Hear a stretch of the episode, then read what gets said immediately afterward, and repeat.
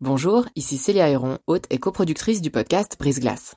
Avant de vous laisser plonger dans votre nouvel épisode, je voulais vous parler de Y'a m'expliquer, une toute nouvelle série audio du temps dédiée aux intelligences artificielles. Deux fois par mois, dans Y'a m'expliquer, Grégoire Barbet tentera de démystifier les enjeux posés par ces IA et reviendra sur les principales actualités qui les concernent. Côté podcast, vous pourrez aussi découvrir Sous la coupole, notre podcast d'actualité politique, et bien d'autres encore sur la page letemps.ch slash podcast. J'en profite enfin pour vous dire que vous pourrez bénéficier de nombreuses offres d'abonnement au journal Le Temps, web et print, sur la page letemps.ch slash abonnement au pluriel. Bonne écoute À 25 ans, quelqu'un de 50 ans pour moi était très âgé. Et je me disais, comment ça doit faire de toucher la peau de quelqu'un qui euh, a 50 ans, 52 ans, 50... Et après, quand on connaît la personne, c'est autrement. Ça devient une personne. C'est pas juste une peau ou juste. C'est tout ce qui l'anime. C'est le charme, c'est le sourire, c'est la passion qu'il peut avoir. C'est tout ça. Bonjour à tous, ici Célia Héron et Virginie Nussbaum. Vous écoutez le dernier épisode de la saison 3 de Brise Glace, un podcast du temps qui s'intéresse à tout ce qu'on n'ose ni dire ni demander aux gens qui nous entourent. Pour finir l'année 2020, Virginie et moi avons eu envie de vous proposer l'histoire de Marie, une histoire d'amour qui dure toujours et s'est construite malgré 27 ans de différence d'âge. Elle avait la vingtaine, il entamait sa cinquantaine. Ils sont tombés sous le charme l'un de l'autre et ont dû affronter ensemble les regards réprobateurs. Comment vivre un amour serein quand tout le monde vous prend pour la fille de votre amant Après 40 ans de vie commune, comment mettre de côté les peurs liées à l'âge avancé de l'un et aux envies de l'autre Voilà ce que nous raconte Marie dans cet épisode de Brise Glace. Alors je m'appelle Marie et j'ai 60 ans, bientôt, pas encore, ce sera l'année prochaine. Euh, j'habite à Fribourg, mais je suis euh, vaudoise en réalité, je viens de la Broye, mais j'ai fait mes études ici à Fribourg, euh, en partie du moins. Est-ce que vous pourriez nous raconter comment est-ce que vous envisagiez, peut-être enfant ou adolescente, votre vie amoureuse? Alors moi j'étais quelqu'un d'extrêmement romantique. Je me souviens d'avoir eu une discussion avec des amis où on disait qu'est-ce qui est le plus important pour toi dans la vie? Puis je me disais ah mais c'est l'amour et puis c'est de réussir sa vie euh, ensemble, c'est plus important que la carrière. Donc je m'imaginais vraiment un prince charmant. C'était la mode à, l'époque, des robes à fleurs larges et des chemises blanches à dentelle. Voilà, ça c'était un peu cette jeune fille que j'étais à 15-16 ans. Et donc quand j'ai rencontré mon premier grand amour, j'avais 16 ans et lui en avait déjà 20. Et, et pour moi, c'était euh, exactement ce que j'avais envie de vivre parce que j'étais très très amoureuse. Et après, bien sûr, on change entre 16 et 20 ans. Et on n'a pas les mêmes temps et les mêmes envies. Et moi, j'avais envie euh, de voyager, de, faire énormément de choses et pas du tout de me poser. Parce que ce qui était pour moi très difficile, en fait, c'est que tout le monde s'imaginait que ma vie était faite. En plus, les parents se connaissaient. C'était quelqu'un du village d'à côté. Euh, quand on parlait des parents de mon ami, on parlait de mes beaux-parents. Pour moi, j'avais l'impression d'être prise dans un piège. Je me disais, mais c'est pas ça. Je, moi, je veux vivre. Je peux pas même si je l'aimais beaucoup, c'était voilà, j'avais l'impression d'être prisonnière. Et c'était tellement normal et que voilà, la vie va se faire. Ensuite, il y a les enfants qui vont venir. Et, pour moi, c'était l'angoisse. Vous aviez euh, décidé déjà de faire des études à ce moment-là, euh, autour de, 20 ans? Oui, je ne savais pas tellement ce que je voulais faire, mais je voulais aller un petit peu dans les sciences humaines et dans l'Antiquité. Et donc, après le gymnase, j'ai étudié ici à Fribourg à l'université euh, l'archéologie et l'histoire ancienne et l'archéologie préhistorique. Et je suis rentrée dans ce monde-là et ça m'a vraiment passionnée. Mais je suis entrée un peu par hasard. C'est que l'archéologie me, me donnait l'idée d'une vie aventureuse. C'était l'idée du voyage.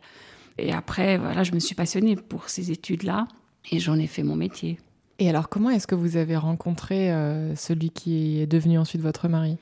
Alors c'était donc une fois que j'ai terminé mes études, j'ai travaillé un tout petit peu ici à Fribourg dans un service d'archéologie. Mais ma grande idée, c'était vraiment de faire des fouilles à Rome et puis aussi, pourquoi pas, de faire une vie là-bas et de rencontrer un Italien. Moi, j'adorais aller en Italie et, j'ai tout fait pour pouvoir y aller et ça s'est fait. Et ça se trouve que celui qui est devenu mon mari euh, dirigeait ce projet. Mais il n'était pas mon patron, hein, je précise. Alors, on s'est rencontrés ici à l'université de Fribourg. Euh, c'était pour une circonstance un peu particulière parce qu'il y avait une cérémonie funèbre pour un professeur qui avait été un de ses bons amis. Et c'était à cette occasion qu'il était revenu et donc que je l'avais rencontré. Et je dois dire, le, le courant n'a pas bien passé. Lui, il ne voyait pas d'un très bon oeil que quelqu'un vienne travailler pour ce projet parce que lui n'avait pas les moyens de financer cette personne. Puis moi, j'attendais qu'ils me disent oui, on a besoin de vous, oui, je suis content que vous veniez travailler là, etc. Alors il était retenu et puis moi, je, je trouvais cet homme un peu froid et je le trouvais un peu un vieux beau. je trouvais qu'il était déjà habillé d'une manière euh, désuète.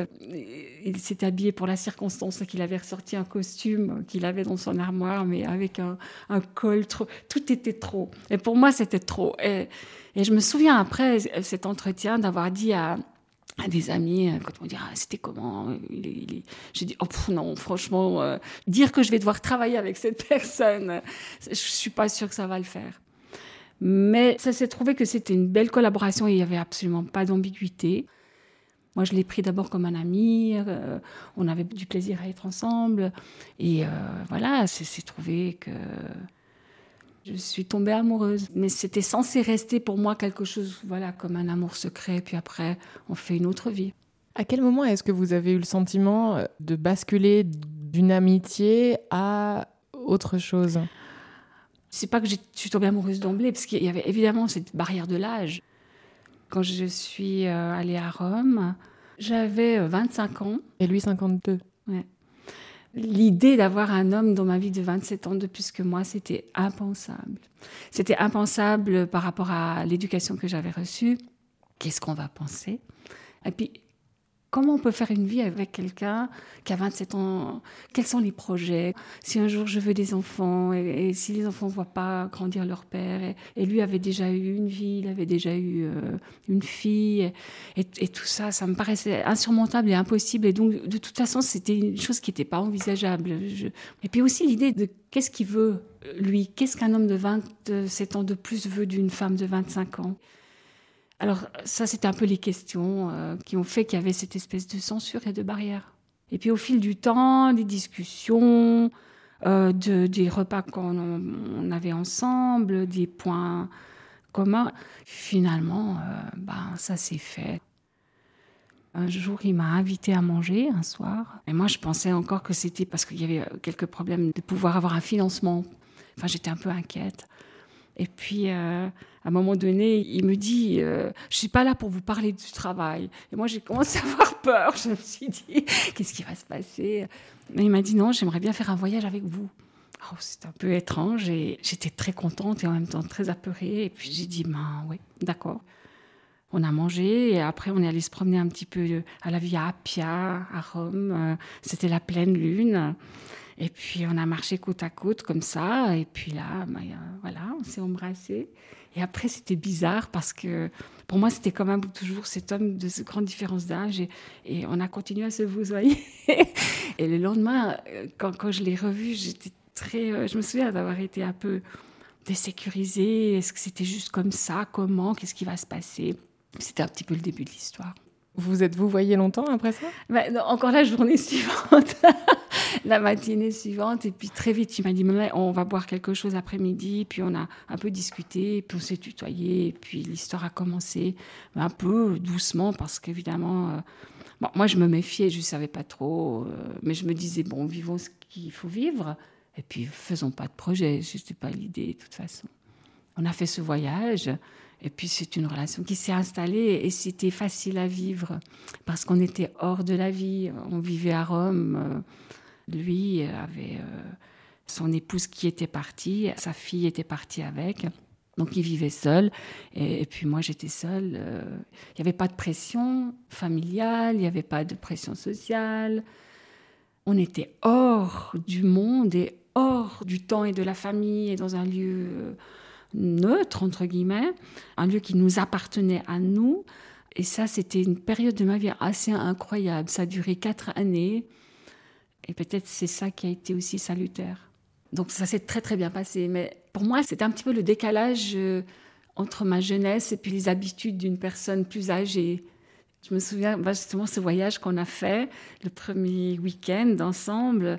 Et voilà, on est dans la chambre d'hôtel on se réjouit beaucoup. En même temps, pour moi, c'est un peu. Puis je, je, le vois sortir de sa valise des pantoufles Et on rigolait encore. Et puis il y avait cet accapatoio. Ce peignoir un ce peu. peignoir, voilà. Et pour moi, voilà, c'est des choses qui me montraient qu'on n'était pas de la même génération. Mais ça, c'est des anecdotes drôles. Je crois que quand on s'aime, il n'y a rien qui est un problème. Parce que c'est toujours ça aussi, quand on dit quelqu'un a euh, 27 ans de plus, ou il a 52, comment... À 25 ans, quelqu'un de 50 ans pour moi était très âgé. Et je me disais, comment ça doit faire de toucher la peau de quelqu'un qui euh, a 50 ans, 52 ans, 50... Et après, quand on connaît la personne, c'est autrement. Ça devient une personne. C'est pas juste une peau ou juste. un- C'est tout ce qui l'anime. C'est le charme, c'est le sourire, c'est la passion qu'il peut avoir. C'est tout ça. Donc vous vivez hors du monde pendant ces quatre ans-là. J'imagine que quand vous rentrez, on vous pose des questions. Alors, euh, ta vie, euh, comment ça va? Est-ce que vous en avez parlé? En fait, ce qui me faisait le plus peur, je pense, c'était d'en parler à mes parents. J'en avais parlé à mon beau-frère, de qui j'étais très proche, pas à ma sœur, à lui. Et puis, euh, il me disait, mais non, il faut vivre ta vie, euh, on n'en a qu'une, il faut t'écouter toi, etc. Donc, voilà, donc euh, lui, il savait, puis donc, du coup, ma sœur, elle le savait aussi. Et un jour, eux sont venus me visiter, puis ils ont fait connaissance de, de mon amoureux. Il était très beau, hein, et donc ils ont, ma sœur aussi a dit oui, je comprends. Et puis après, j'en ai parlé à ma mère, qui en a parlé à mon père. En fait, c'est moi qui me suis fait un peu ce cinéma, parce que finalement, ça s'est fait comme ça. Mais je dois dire que il y avait un peu un silence là autour. C'était un peu bizarre. Peut-être que chacun espérait que ça se termine. Enfin, je peux aussi comprendre. hein. Quand on a un enfant, euh, je peux m'imaginer si j'avais une fille qui me dit voilà, je sors avec quelqu'un qui est à peu près mon âge. Là, c'est bizarre parce que c'est pas ce qu'on veut pour son enfant, parce qu'on sait bien que la vie sera plus brève, que ce sera plus difficile. Mais il n'y avait pas de reproche de la part de ma famille. C'était drôle parce que je sentais plutôt, bon, ça va lui passer. Et à lui, les amis de mon futur mari, c'était, euh, voilà, c'est une passade, cette petite jeune, ça va aussi lui passer. On sentait un petit peu ça. Par quoi ça passait, ce sentiment? Alors pour lui, c'était par exemple, euh, je me souviens qu'il avait été invité plusieurs fois par des amis, donc de son âge, euh, qui avaient connu le premier couple, et je n'étais pas invitée. Euh, ou on parlait pas vraiment avec moi. J'avais l'impression d'être pas une interlocutrice. J'étais trop jeune ou trop. Puis je sentais un regard un peu. Je peux pas comment l'expliquer. C'était une passade pour un homme qui veut encore vivre une deuxième jeunesse. Puis pour une femme comme moi, c'était mais qu'est-ce qu'elle veut? Qu'est-ce qu'elle cherche? Est-ce qu'elle euh, la notoriété? Le- Voilà.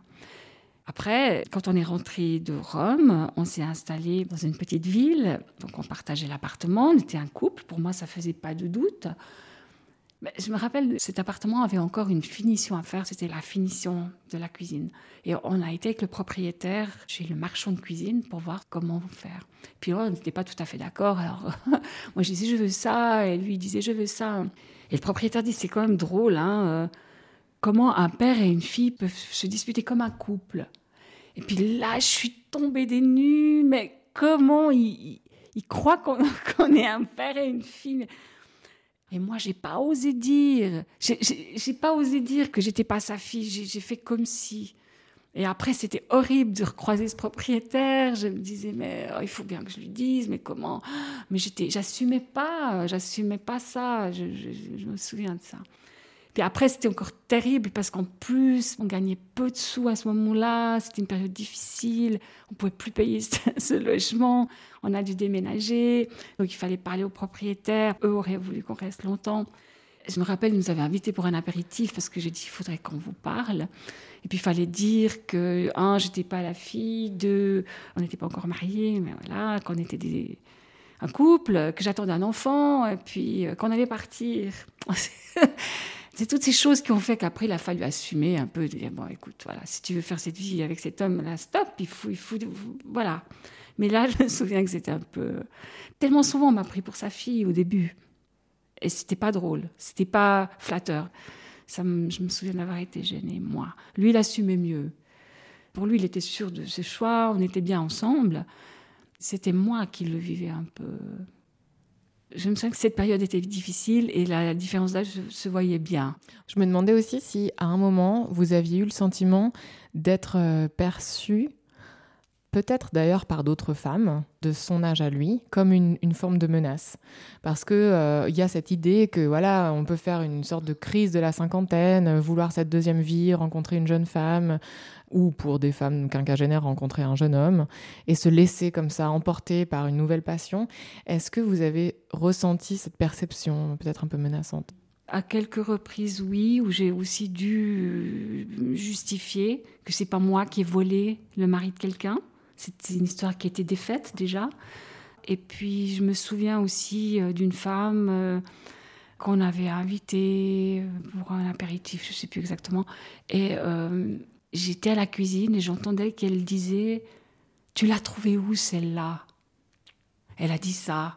Elle était outrée un peu. Et puis là, je me souviens de me sentir extrêmement dévalorisée et, et de celle qui vole et qui est et je dois dire, c'est toujours la même chose. Les années, la famille fait que tout rentre dans l'ordre.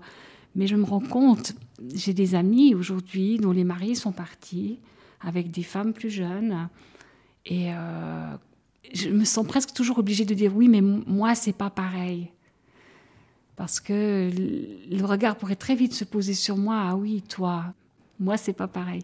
Mais je me souviens aussi d'avoir été heureuse, parfois d'avoir eu un sentiment de transgression, de me dire, ah, moi, je vis quelque chose de pas comme tout le monde, et que vous pouvez me regarder, vous pouvez parler, mais moi, je me sens bien. Voilà. La, décision euh, d'avoir un enfant euh, est venue comment? Moi, j'ai toujours eu envie d'avoir des enfants. je viens d'une famille nombreuse, j'adore la famille. C'était très important pour moi. Et une chose qui était sûre, c'est que si je faisais une vie avec un homme de 27 ans de plus que moi, j'avais des enfants.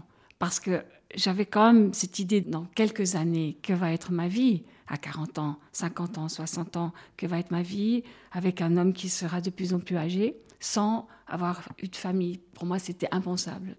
C'est pas venu tout de suite, évidemment. Toutes ces années de Rome, j'ai pas pensé. C'était, on vivait comme ça. Après, en rentrant, ok, j'avais 30 ans. On sent, hein, quand on est une femme aussi, qu'on a une horloge, enfin que le temps est compté quand même. Et là, on a commencé à avoir ces discussions-là. C'était pas très évident parce que lui n'avait pas forcément l'idée de refaire une famille. Lui, ça lui allait très bien comme ça. Et lui a aussi pensé qu'avec moi, on allait faire plein de voyages. Et bien, ok, mais moi, j'étais prête à rompre. En fait, je, si c'était pas possible, je sentais qu'il fallait que ma vie se passe euh, autrement.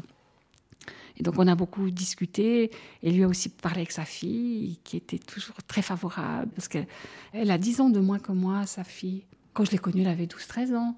On a tout de suite eu un bon contact. Euh, elle était contente que son papa euh, soit avec euh, une nouvelle femme. Je pense que c'était un peu pesant pour elle parce qu'elle a vécu quand même une année avec lui à Rome où il était seul.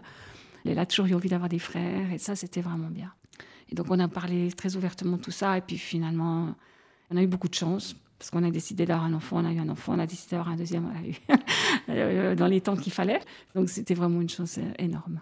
À la naissance de votre premier enfant, votre mari avait quel âge?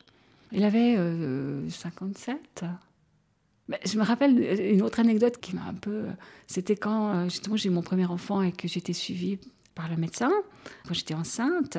Et puis je me rappelle que la secrétaire, elle me dit Ah, c'est votre premier enfant Oui, votre année de naissance. Alors je la donne. Et celle de votre mari. Je donne celle de mon mari et je dis 34. Puis il me dit Non, je ne vous demande pas son âge, je vous demande son année de naissance. Et puis j'ai vu la tête qu'elle a fait. Elle s'est dit la pauvre. Elle s'est dit la pauvre. j'étais un peu gênée, là, je me rappelle. Il y a quand même toujours un petit peu cette gêne au fond de moi, en fait. Et après, on transforme ça en particularité, c'est comme ça. Et après, est arrivée dans ma vie une deuxième période. La première était cette période de, la jeunesse, où on me prend pour la fille et où euh, il y a un peu toujours cette ambivalence. Et après, il y a eu toutes ces années de la famille, stable. Et alors là, tout est normal. Plus personne ne dit rien. C'est le père, la mère, les enfants. On est rentré dans le cadre il y a eu quand même quelques questions, mais qui n'est pas venue de la famille, qui est venue d'autres personnes par le biais d'autres oreilles. Hein. On m'a jamais parlé directement à moi, mais euh, quelle inconscience quand même, euh, faire des enfants qui connaîtront peut-être pas leur père, ou les autres enfants de l'école le prendront pour le grand-père, et ce sera quand même dur pour ces enfants, etc. Alors moi, après, j'ai assumé. j'ai pas bien assumé toute jeune, mais après, c'était OK. Et puis lui, mon mari étant quelqu'un qui était toujours assez... Euh, il faisait pas plus jeune que son âge, mais quelqu'un de dynamique et de... Voilà. La différence d'âge s'est un peu estompée entre nous. Les gens voyaient plus... Suivant comment on se comporte aussi, peu importe la différence d'âge, les, les gens nous voient comme ça ou comme ça. Et là, ils nous voyaient comme un couple avec ces enfants-là. Et puis les enfants, ils ont très bien assumé. Et puis je me souviens qu'à l'école, un des enfants, une fois, est revenu, a dit On a dû dire l'âge de nos parents. Alors il fallait lever la main. Est-ce que. Qui a des parents qui. Un papa, c'était. pas pourquoi c'était comme ça. Qui a plus ou moins. Et puis il me dit Moi, j'étais content, moi, j'ai J'ai dit Moi, c'est encore plus, encore plus. Mon papa, il a tel âge. Et puis ça a fait rire tout le monde. Et puis moi, ça, ça nous a fait rire parce que c'était une fierté. Et puis plusieurs fois, effectivement, il y a des enfants qui ont dit Il y a ton grand-papa qui vient te chercher. Et puis, disent, oh, c'est pas mon grand-papa, c'est mon papa. Et, beaucoup de. sans blessure, sans rien. Et si on les interroge aujourd'hui, je crois qu'ils seront assez d'accord. C'était normal, c'était comme ça.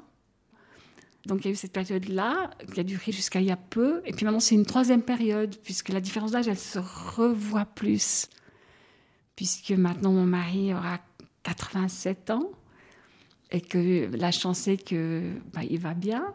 Mais évidemment, les, nos rythmes, les temps sont différents. Et là, il y a de nouveau. Et les enfants sont plus là. Et donc, c'est une troisième période, en fait. Et là aussi, je sens quand on est ensemble dans la rue, euh, ou si on va faire des achats d'habits, par exemple, c'est qui elle? Est-ce que c'est la fille? Est-ce que c'est. Je recommence à sentir des interrogations. Et on était en vacances cet été euh, dans un, un gîte.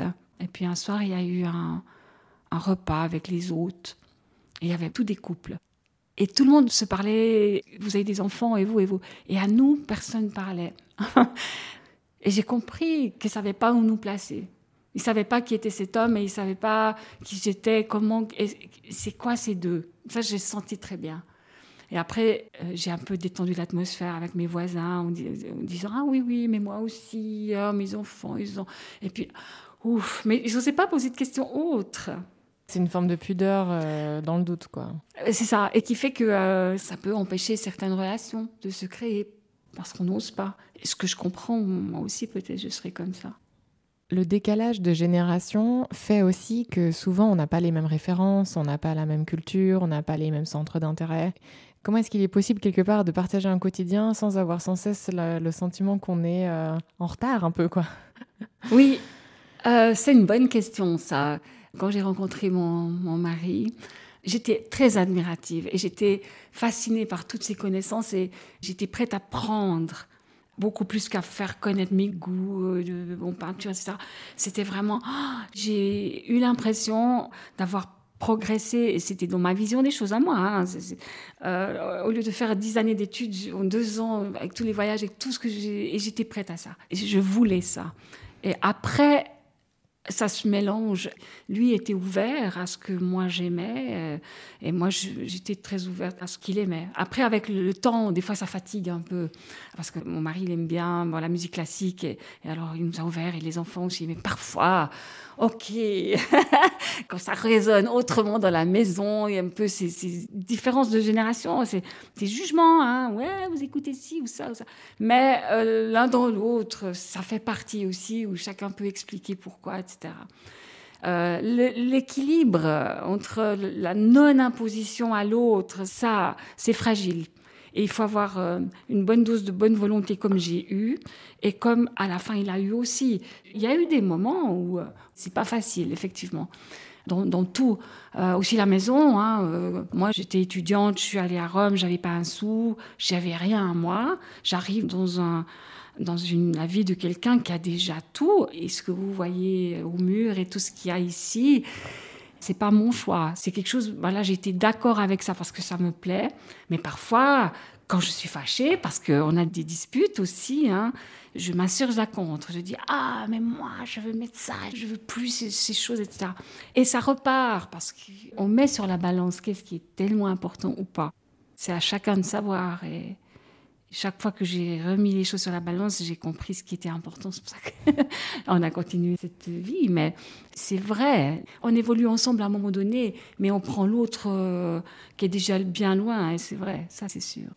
Est-ce que quand vous étiez plus jeune, vous vous étiez projeté dans un futur où lui serait justement peut-être nonagénaire, vous sexagénaire, vous l'imaginiez? Qu'est-ce que vous en pensiez? Ah oui, oui, oui, oui, oui. Depuis le début. Ah oui, je me disais, comment ce sera déjà quand il aura 70 ans? Ah, Déjà 60 après 70. Et, étonnamment, plus on avance dans l'âge, plus on, rajeunit l'autre. Hein. On, pense maintenant, euh, ah, avoir 80 ans, c'est pas si vieux, hein. on, minimise. Mais j'ai eu quand même des angoisses hein, par rapport à ça. J'ai eu la peur de perdre mon mari, ou qu'il soit malade et qu'il ne voie pas grandir les enfants. Que ce soit moi qui parte avant et qui le laisse. Et puis, j'ai eu la peur de ne pas assumer de m'occuper de quelqu'un d'âgé, parce que je me disais, je devrais m'en occuper. Je voyais mon père aussi, comment il a, vieilli lui, euh, où il a perdu tous ses repères. Il était à un moment donné désorienté, il est retombé dans le passé, etc. Ah, je me disais, si je dois vivre ça, avec un père, on peut. C'est une relation de père. Mais moi, avec un mari, je veux une relation de couple, et pas d'infirmière, et pas de mère, et pas de, de fille. J'ai une relation. Et ça, c'est toujours un équilibre de tous les jours à trouver. Hein je voyais le pire. Et puis avec le temps, bah, la chance, c'est que c'est pas tout à fait comme ça. Alors, je minimise pas parce que les temps sont différents, l'énergie, le rythme. On peut pas faire des projets. Euh, mon mari a des problèmes pour marcher. Les couples aujourd'hui, il n'y a plus les enfants, mais on peut aller à la montagne, on peut développer quelque chose ensemble. Ça, je sais, c'est pas possible pour moi. Mais en discutant autour de moi, avec des amis, ou avec les enfants, ça aide. Et, aussi avec mon mari, hein, on discute beaucoup. Et je pense que la communication, c'est vraiment essentiel. De pouvoir parler et de pouvoir dire ses peurs et d'oser le dire avec les bonnes personnes. Et puis maintenant, je vis ce que j'ai à vivre. Et comment dire ça La philosophie que j'aimerais avoir, c'est vraiment de vivre l'instant. C'est vraiment ça. On a de la peine à le faire. Chacun se projette en avant, en arrière. Maintenant, c'est vraiment vivre l'instant. Et prendre ce qu'il y a à prendre et puis t'arrêter de projeter. Mais ça n'empêche pas qu'il y a tout le temps des flashs quand même. Parce qu'on voit autour de soi des gens et on se dit oh, non. Alors j'essaie de me mettre les barrières. De non, non, non, non, non. Euh. Et puis après, je les balaye. Et puis je dis voilà, essayons de vivre ce qui est. Parce que ça sert à rien. Mais on, est tous comme ça, on ne peut pas s'empêcher parfois de, de laisser vagabonder l'esprit.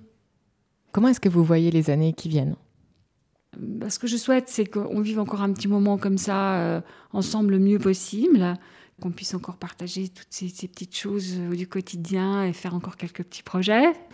Et puis pour moi, moi j'envisage d'avoir une troisième vie, mais je ne parle pas forcément avec un partenaire, mais moi j'aime beaucoup euh, raconter des histoires, j'aime créer, j'aime écrire, et j'aimerais vraiment euh, maintenant un peu sortir de l'archéologie et de la vie des musées, qui était ma vie pendant très longtemps, pour être un peu plus créatif, même si c'était toujours un peu créatif, mais d'aller un petit peu dans une autre voie. Et donc, euh, euh, j'espère juste vraiment d'avoir une très bonne santé et avoir beaucoup d'énergie encore à donner pour, euh, pour des projets. Alors, c'est vrai, j'imagine une troisième vie sans lui de par notre situation. Mais comme j'ai dit avant, ça peut être le contraire, ce que je ne souhaiterais pas pour lui. Que je parte avant, on ne sait pas. La vie est faite de telle manière qu'on ne peut jamais savoir. Mais j'envisage, oui, une dernière partie de ma vie autrement. Pourquoi est-ce que vous pensez que d'un point de vue sociétal, c'est un sujet encore aussi tabou, aussi difficile, alors que finalement ça ne regarde que vous? J'ai arrêté moi d'analyser hein, depuis longtemps, mais euh, je peux m'imaginer que l'ordre des choses, c'est de garder les générations entre elles. Il y a un temps pour être un couple avec une famille, il y a un temps d'avant, il y a un temps d'après. Et si on transgresse, on passe d'une génération à l'autre, c'est mal vu, c'est suspect, on peut euh, trouver toutes sortes de raisons. Euh, on m'a aussi dit, euh, tu recherches un père, Pourquoi? Tu as besoin d'être guidé, etc.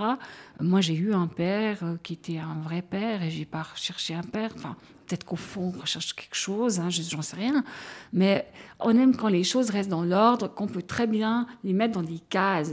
On a la case euh, enfant, on a la case ado, on a la case euh, jeune couple, la case grands-parents, etc. Je, sens que la société a été construite comme ça parce que c'est dans l'ordre des choses. Euh, il y a des rites de passage dans, la société, la puberté, le, mariage, euh, etc., jusqu'à la mort. Et, tout à coup, ça brouille les cartes et on ne sait plus trop où placer les gens. J'ai l'impression que c'est dérangeant. Maintenant, nous, le grand avantage de notre famille aussi, comme ça, c'est le transgénérationnel. Moi, je vais fêter mes 60 ans et mon fils aura 30 ans. Et puis, on a décidé qu'on va aller faire une fête ensemble. On n'est pas amis de nos enfants, on n'est pas amis de leurs amis, mais on se respecte, ils nous aiment bien, on les aime bien, on les connaît, ils, ont déjà fait des fêtes ici. Et c'est tellement super d'avoir pas de barrière. Euh, il y en a de toute façon, mais pas. C'est pas eux, c'est la mère de eux, c'est la, la grand-mère de. Et je vois comment mes enfants parlent à leur grand-mère ou parlent à leur tante. C'est comme à quelqu'un de normal. C'est un être humain. C'est pas. Mais je vois aussi euh, que la tendance de mes neveux, qui n'ont pas la même, euh, même expérience, euh, bah, tout de suite, c'est les jeunes, on se met à cette table, les plus vieux à cette table, où on nous parle. Des fois, moi, on me parle en parlant un peu fort, comme si j'étais la vieille tante. Mais c'est un réflexe comme ça. Et au moins, ça, ça abolit ces frontières-là, et c'est tellement bien, vraiment, parce que chaque génération a apporté à l'autre.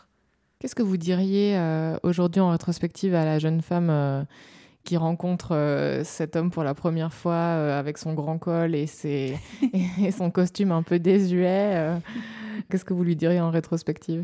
Ah, Moi, je dirais rien. Je, dis qu'il faut suivre son cœur.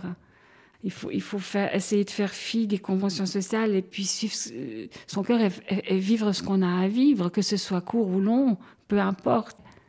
Parce que pour moi, la pire chose, c'est de ne pas oser ou de ne pas se lancer dans quelque chose qui nous semble un petit peu euh, peut-être difficile et d'avoir des regrets de ne pas l'avoir fait. Et moi, je sais, et ça, je sais que c'était l'homme avec qui je voulais construire une famille. Et j'aurais eu, je pense, toute ma vie le regret d'avoir pas osé et pour choisir peut-être une vie plus sûre. Donc, euh, à aucun moment, euh, j'ai regretté ce choix. Et maintenant, c'est peut-être moins facile, mais je, suis très, très heureuse de ce choix. Et d'avoir eu ces enfants et cette famille, et, je recommencerai. Mais c'est pas la question de l'âge, c'est la question de l'amour. C'est vraiment toutes ces longues années ensemble, c'est un privilège incroyable d'avoir vécu tout ça. Bon, on a le même métier, on a une passion commune, on a, on a tout ça qui nous relie et nos enfants, notre famille, tout ce qu'on a vécu, tous les voyages qu'on a fait. Et puis aujourd'hui, c'est euh, de se donner la main ou de se donner le bras et de marcher un tout petit bout ensemble, de s'asseoir sur un banc. C'est tout à fait simple. Je, je suis tellement heureuse qu'on soit encore les deux et qu'on puisse manger ensemble, qu'on passe des moments ensemble, les milliers de choses qu'on peut se dire quand on vit à deux surtout sur rien, sur le quotidien, sur la politique, sur d'être là avec quelqu'un avec lequel on a un tel passé commun. C'est extraordinaire de pouvoir faire ça. Et, moi, je me sens privilégiée euh, d'avoir pu mener une vie de couple durant toutes ces années. Et en plus, avec cette différence d'âge, euh, avoir, voilà, avec ces 30 ans de mariage. Alors, c'est pas la question des 30 ans de mariage, euh, c'est la question d'avoir eu envie de rester ensemble. Merci d'avoir écouté ce nouvel épisode de Brise Glace. Je suis Célia Héron. Cet épisode a été réalisé en collaboration avec Virginie et monté par Sylvie Coma. Pour découvrir tous les autres, rendez-vous sur la page letemps.ch slash podcast ou sur vos applications d'écoute. Brise Glace, c'est terminé pour cette année. Merci d'avoir été toujours plus nombreux à nous écouter, à nous écrire et nous faire part de vos idées d'épisodes. Si les podcasts du temps vous manquent pendant les fêtes, n'oubliez pas de jeter une oreille à Rafu, le podcast sur la place des femmes dans le sport proposé par Pascaline Sordet et couronné cette année du prix Femme... Femme Média. Merci Virginie. Couronné cette année du prix Femmes et Médias. Ou bien vivement lundi. le podcast de Conseil Pro qui vous aidera à combattre le blues du dimanche soir, proposé par Julie Eigenman. On se retrouve à l'été 2021 et d'ici là, prenez soin de vous. Et on vous souhaite que 2021 ne ressemble pas à 2020. Tu veux refaire un tout petit paragraphe? Non Je pense qu'on va laisser ça à nos auditeurs.